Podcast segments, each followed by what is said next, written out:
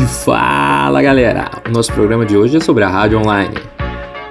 A Rádio Online é um projeto pioneiro da PUC Minas, começando a ser pensado em 2002, uma época em que a convergência dos meios e a migração da rádio para o ambiente digital começava a se popularizar.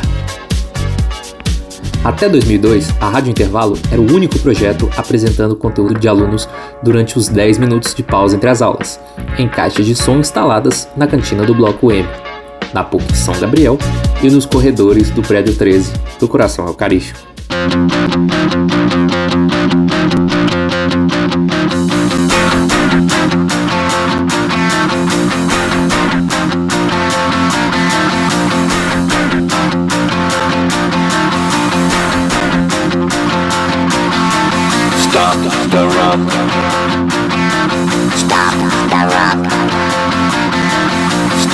The run.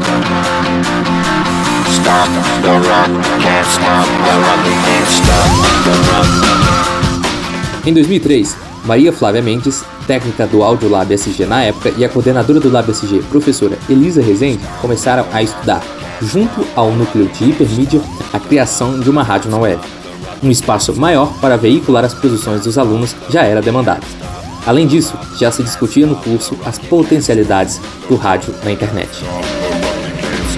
A concretização do projeto da Rádio Online deve-se à professora Carmen Borges, coordenadora do núcleo de hipermídia da Unidade São Gabriel, que implementou a rádio juntamente com os alunos e alunas do curso de Comunicação Social da PUC Minas. De lá para cá, comemorações, projetos e coberturas tiveram sua casa na Rádio Online da PUC Minas. E agora vamos contar essa história com quem a escreveu.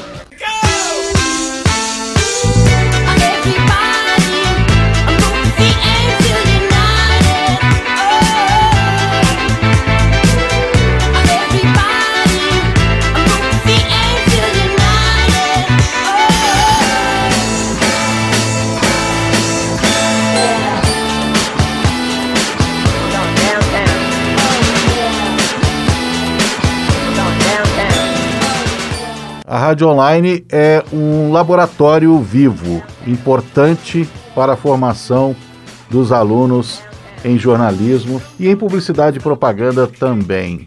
Né? Nesses 18 anos da Rádio Online, eu tenho o prazer de fazer parte do corpo docente da PUC Minas, São Gabriel. Eu não participei desses 18 anos, entrei mais agora nessa reta final, nos últimos cinco anos mas eu procurei participar da melhor forma possível, integrando as disciplinas que eu leciono, principalmente aquelas ligadas ao rádio, à rotina da PUC Minas, né, da PUC da Rádio Online. Então, todas as disciplinas que eu já ministrei aqui no São Gabriel e também no Coração Eucarístico, porque no Coração Eucarístico eu também leciono disciplinas de rádio que fazem atividades transmitidas ao vivo pela rádio online. Então são radiojornais, são peças radiofônicas, são programas de variedades, né, programas de humor, de entretenimento, radionovelas e também programas de esportes, programas de política. Então, a gente procura fazer da rádio online um laboratório vivo para a prática, para a experimentação e vivência dos alunos nas disciplinas. Nesse tempo que eu estou não só como professor, como coordenador de laboratório, coordenei o Marco aqui na sucursal do São Gabriel e também o LabJ, que é o laboratório de inovação em jornalismo, que hoje é o Colab, o laboratório de comunicação digital da FCA, Faculdade de Comunicação e Artes. Então eu sempre procurei participar dessas atividades e fazer um trabalho integrado das mídias, né? As mídias sonoras com as mídias impressas e também as mídias audiovisuais. De tal forma que os monitores do Marco, os monitores do LabJ, que hoje é Colab, quando eu coordenava o Marco e principalmente presencialmente, né? A gente desenvolvia atividades semanais, como programas de esporte, o PUC em Campus, a Política na Rede, né? Inclusive, um dos produtores do Política na Rede, apresentadores, hoje é repórter da Rádio Itatiaia. Né? E também uma das produtoras que foi monitora aqui do laboratório de rádio né? A Raíssa Oliveira também trabalha, formou recentemente, trabalha na Rádio Itatiaia, ou seja, estão seguindo a carreira na área de rádio. E com certeza essa formação pela qual eles passaram aqui valeu muito, né? E eu também tive o prazer de participar de uma retomada, né? De um programa que faz parte dessa história da Rádio Online, que é a Volta ao Mundo nos anos 80 é, que eu tive o prazer de apresentar, produzir junto com a Cristina Lacerda e também de um aluno que formou há um tempo atrás, o Valmir Lopes, né, que é uma enciclopédia em termos de informações sobre música nos anos 70, 80. Então, com a ajuda dele, com a Cristina Lacerda, eu me integrei e a gente recuperou esse programa, né? Retomou esse programa Volta ao Mundo dos anos 80, porque é uma outra coisa que eu gosto muito, né? Nesse universo do rádio, eu gosto muito de música, gosto muito de história da música, o contexto em que as músicas foram é, compostas e também o momento em que elas fizeram sucesso, qual é a mensagem que elas queriam passar, né, que os compositores queriam passar. Então isso foi uma experiência muito legal. E agora, nesse aniversário de 18 anos da Rádio Online, é com muito prazer né, que eu é, felicito é, todos que fizeram essa história de 18 anos professores, técnicos, alunos, né, dirigentes da universidade. É muito bom a gente fazer essa festa.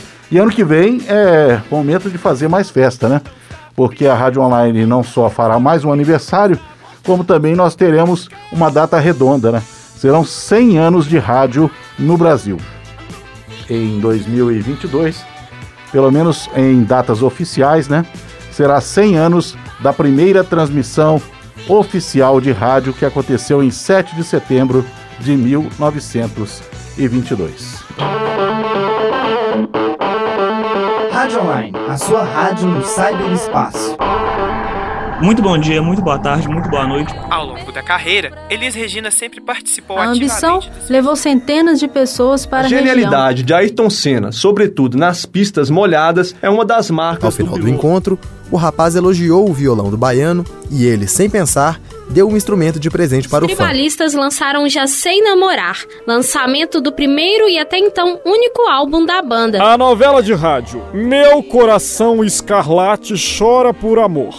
Capítulo 5325. Borboleta preta das asas amarelas entra pela porta e sai pela janela. O que mais que pode ser? Sem nada tem como. Tá se sentindo sozinho? Besteira. Tem tanta gente que você afastou com o seu período de isolamento. E o rei trancou a porta, deixando a moça sozinha e desesperada. Que a internet serve como potencializadora das mobilizações. Coube à CCJ analisar se a proposta. Vai publicar isso nas suas postagens, Bate, né? bola alto, toque de cabeça. Donelli, sensacional no reflexo! Acesse Rádio Online.